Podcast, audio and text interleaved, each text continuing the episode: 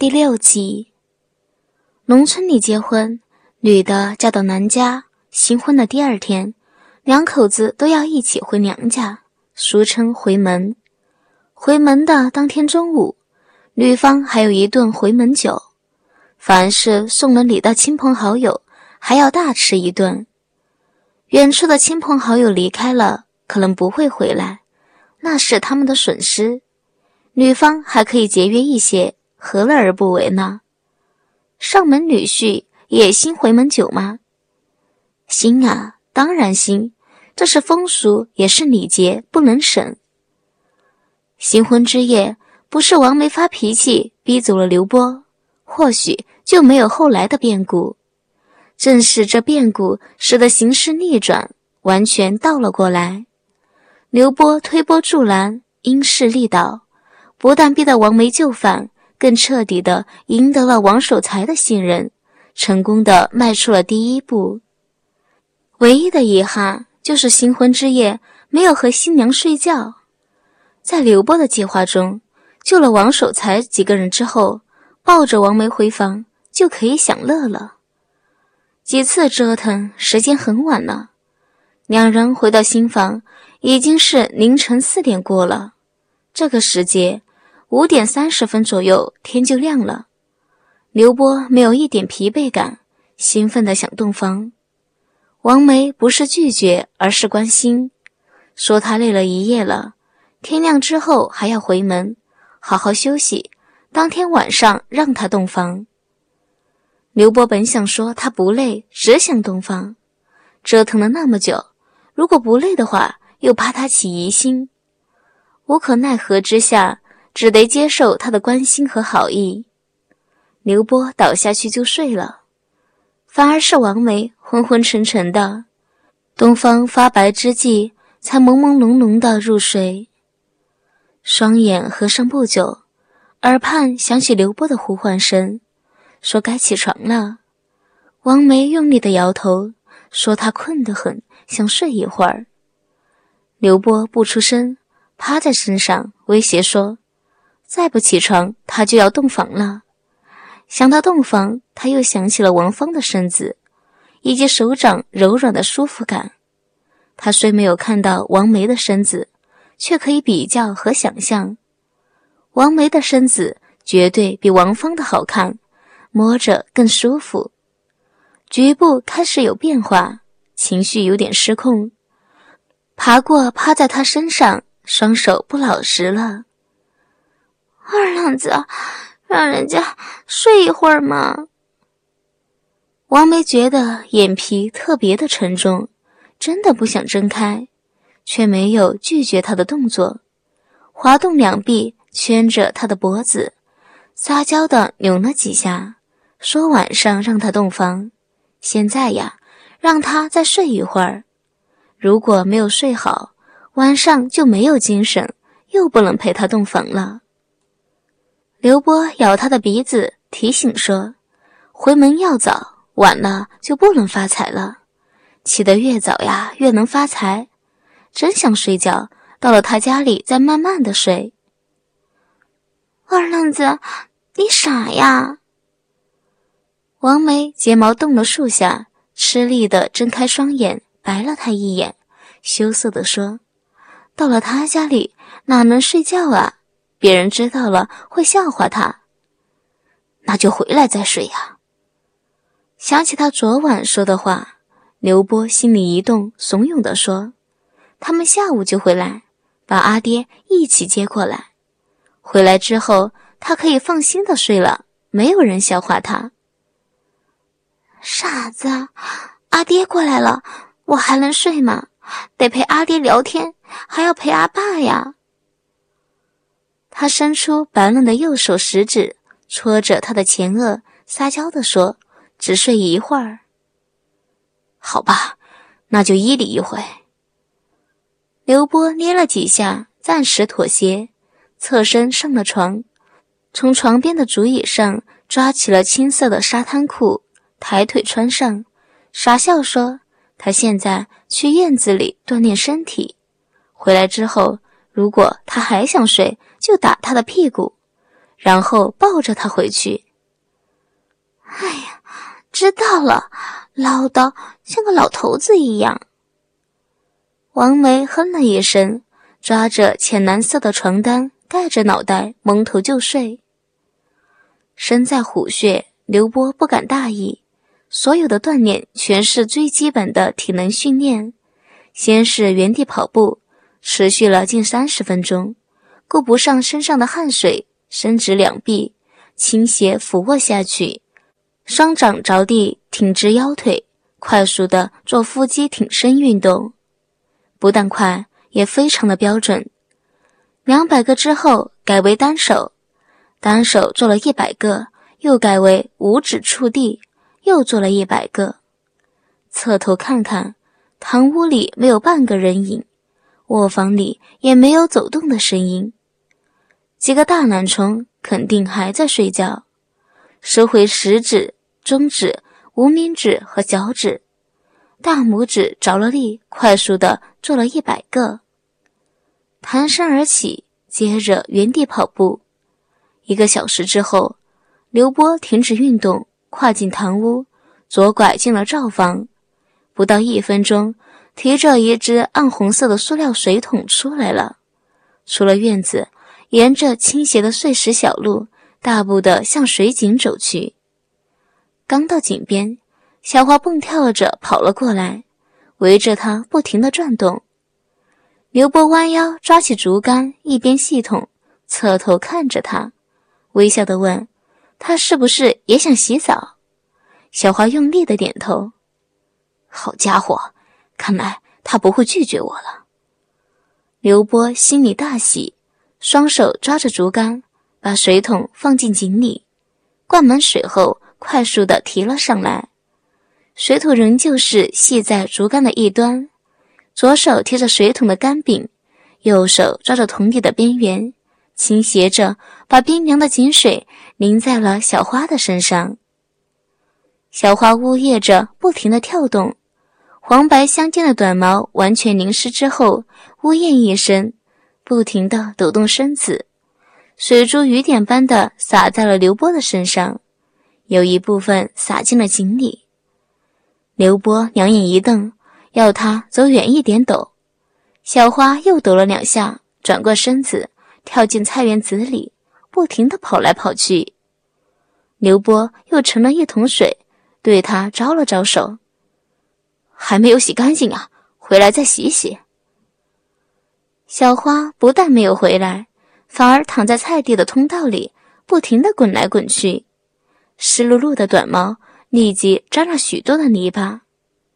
刘波呀，气得瞪眼，怎么也没有想到，王守财蛮横，连养的一只狗也这样野蛮。摇摇头，决定不管它了，提着水桶当头淋下。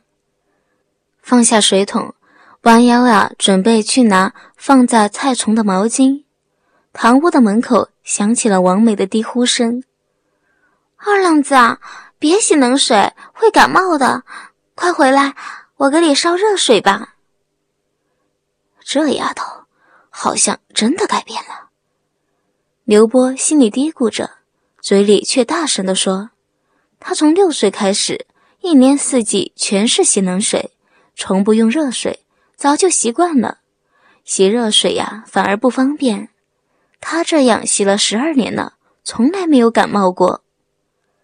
王梅出了堂屋，穿过三合土的院子，沿着碎石小路，细步的走到了井边，抓着他的大手，按在了自己的脸上，柔声的说：“以前是没有人管他，以后呀，不准他洗冷水了。”他天天都给他烧热水，然后帮他抹身子。嚯，大老婆，你真好啊！刘波咧嘴傻笑，说：“真的习惯了，烧热水不但浪费时间，还浪费财。洗冷水多方便呀！什么时候想洗，提着桶跑进井边，身子脏了，抹点香皂多冲一次。如果只有汗水，冲一次就可以了。”二愣子，听小梅一次好不好？他伸出了左手，抚着他厚实的胸膛，羞涩地说：“老婆服侍老公是天经地义的事，有了老婆还天天的洗冷水，别人会笑话他，说他呀是懒婆娘，让自己的男人天天洗冷水。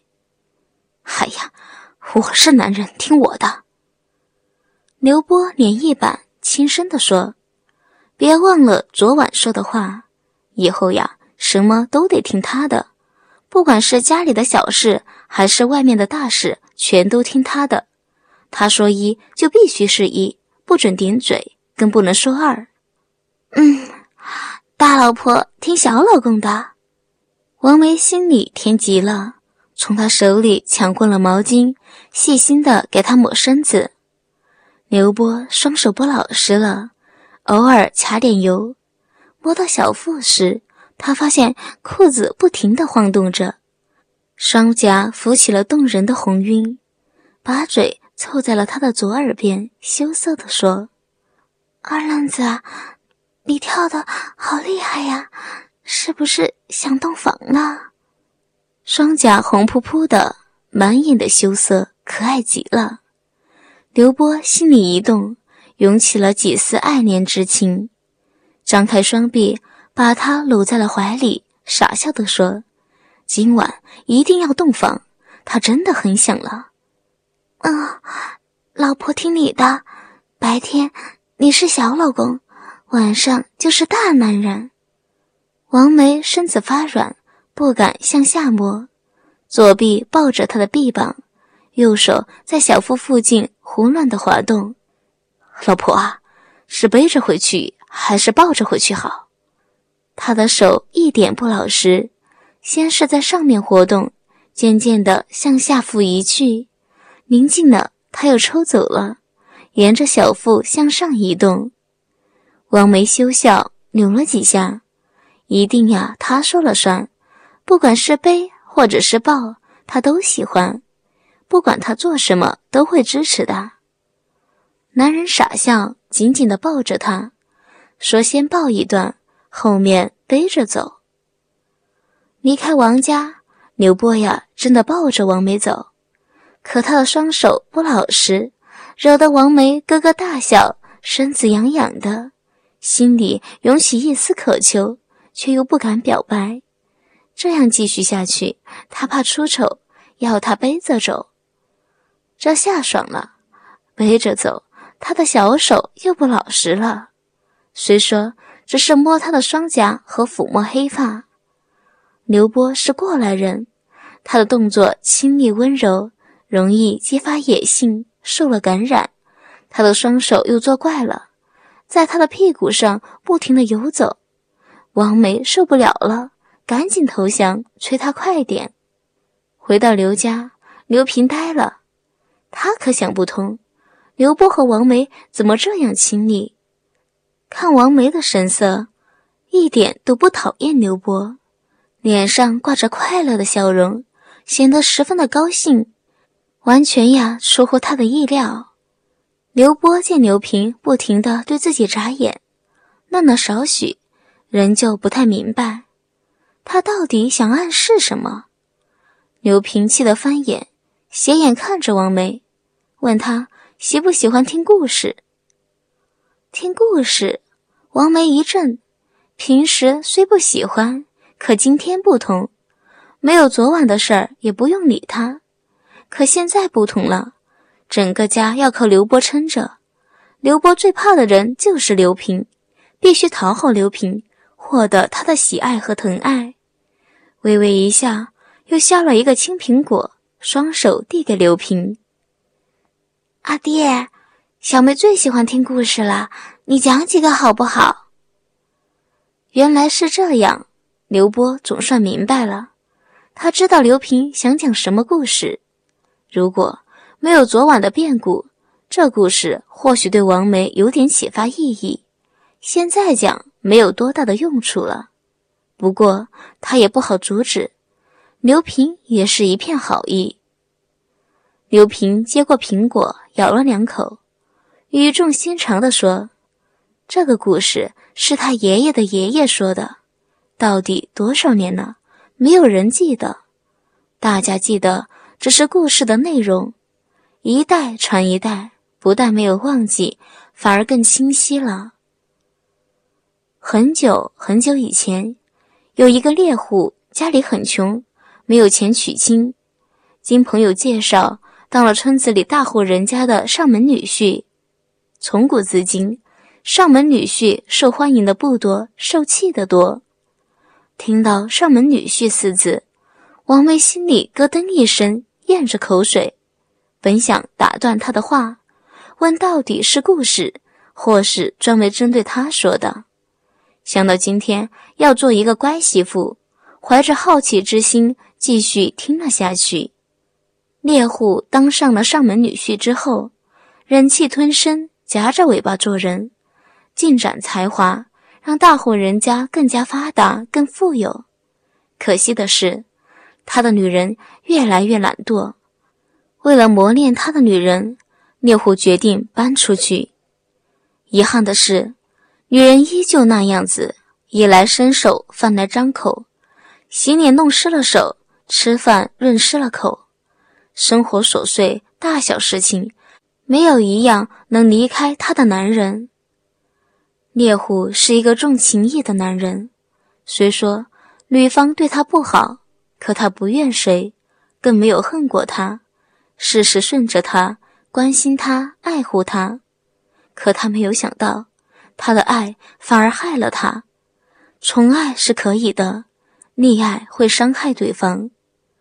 有一天，男人要出远门，大约要七天才能回来，怕饿着他的女人，就为他准备了一个超大的锅盔，在中间戳了一个洞，当着花环套在了女人的脖子上，叮嘱她说：“饿了不想动手，就咬饼子。”女人不停的点头，说她知道了，叮嘱男人早去早回，免得他担心。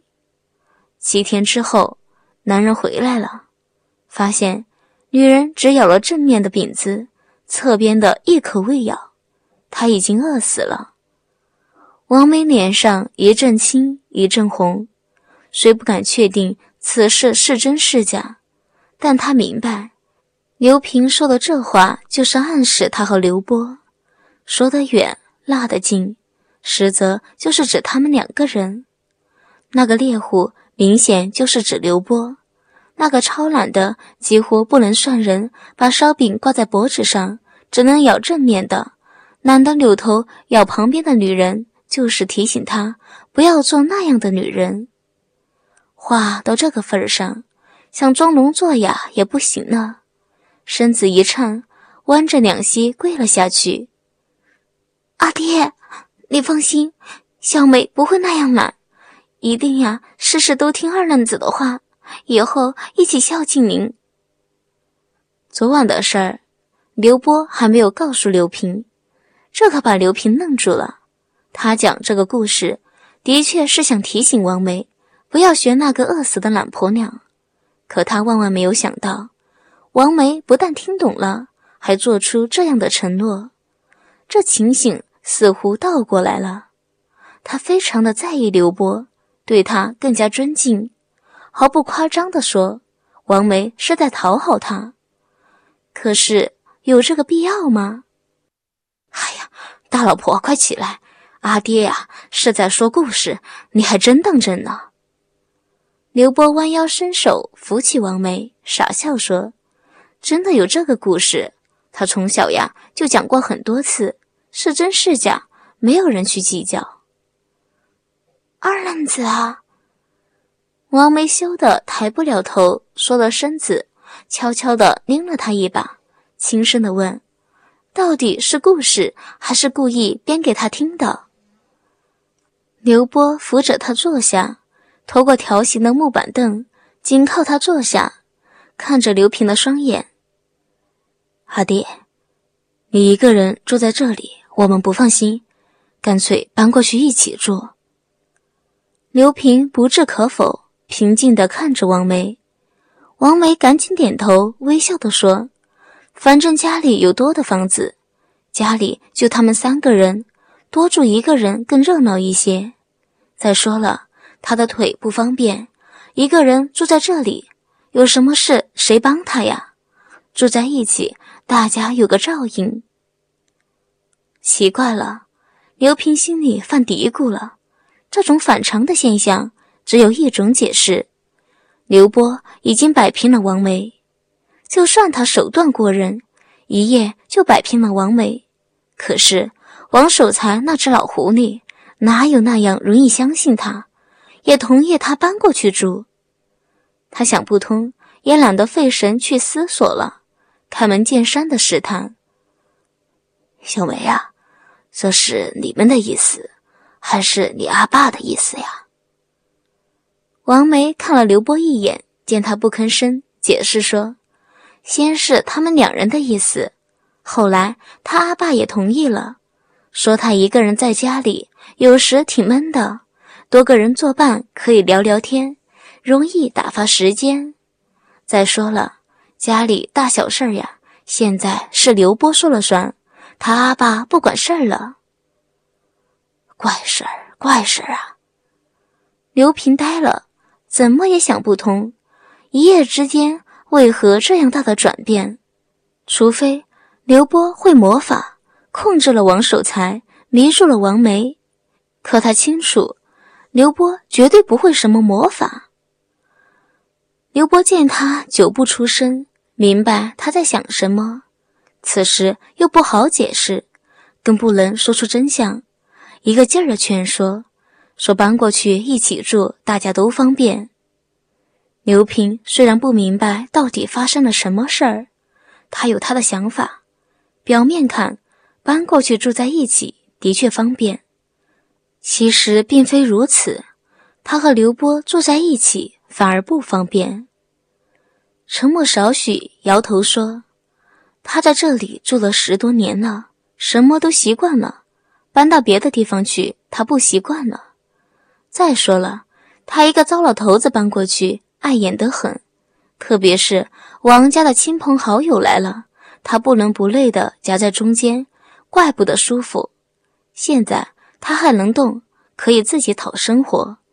将来如果真的不能走动了，生活不能自理了。他们还有这份孝心可以考虑。阿爹，你是不是嫌小梅任性，会虐待你？王梅红着双眼，哽咽说：“她以前是很任性，那时她不懂事。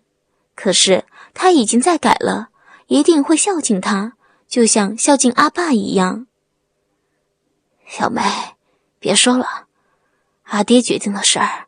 是不会改变的。刘平长长的吐了一口气，微笑说：“他相信他们是一片诚心，过去了也不会有人虐待他。可他说的也是实情，他的确不习惯，这是他的问题，没有人会说他们什么。”阿爹，刘波一怔，低呼一声，解释说：“过几天他很有可能当村长。”如果扔下他不管，别人会说闲话。刘平差点惊呼出来，说屋子里有点闷，想出去走走。刘波明白，他想问昨晚到底发生了什么事情，拍拍王梅的肩膀，要她进去休息一会儿。他陪刘平出去走走。王梅言有羞意，想摸着刘波一起进去休息，又怕刘平笑他，对刘平行了一个礼。阿爹，那你们慢慢聊。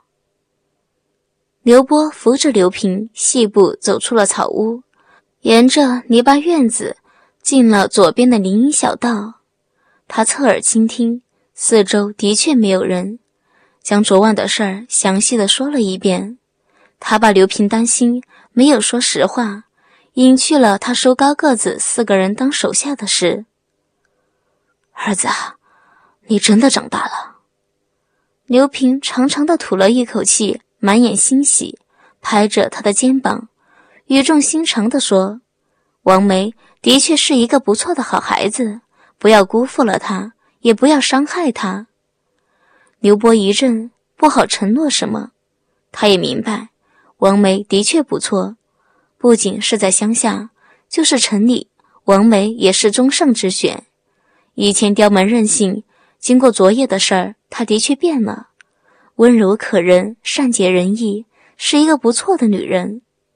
可她嫁进王家，不是想娶王梅，当然也不是为了王梅，而是为了查案子。如果事情真的和王守财有关，甚至他就是主谋的话，他又怎么能和王梅相随一生呢？